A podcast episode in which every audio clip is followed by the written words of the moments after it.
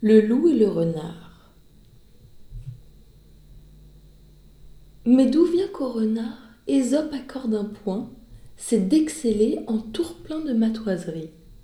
J'en cherche la raison et ne la trouve point.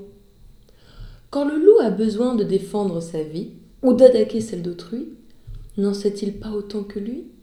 Je crois qu'il en sait plus, et j'oserais peut-être, avec quelques raisons, contredire mon maître. Voici pourtant un cas où tout l'honneur échut à l'hôte de terrier. Un soir il aperçut la lune au fond d'un puits, l'orbiculaire image lui parut un ample fromage. Deux seaux alternativement puisaient le liquide élément.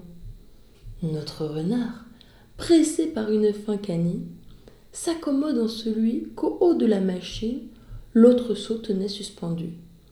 Voilà l'animal descendu, tiré d'erreur, mais fort en peine, et voyant sa perte prochaine, car comment remonter si quelque autre affamé, de la même image charnée, et succédant à sa misère, par le même chemin ne le tirait d'affaire? Deux jours s'étaient passés sans qu'aucun vînt au puits. Le temps, qui toujours marche, avait, pendant deux nuits, échancré, selon l'ordinaire, de l'astre au front d'argent la face circulaire. Sire Renard était désespéré. Compère Loup, le gosier altéré, passe par là. L'autre dit Camarade, je peux vous régaler. Voyez-vous cet objet? C'est un fromage exquis, le dieu faune l'a fait. La vache l'eau donna le lait. Jupiter, s'il était malade, reprendrait l'appétit en tâtant d'un tel mets. J'en ai mangé cette échancrure. Le reste vous sera suffisant de pâture.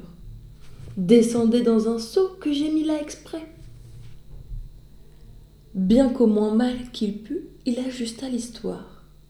Le loup fut un sot de le croire.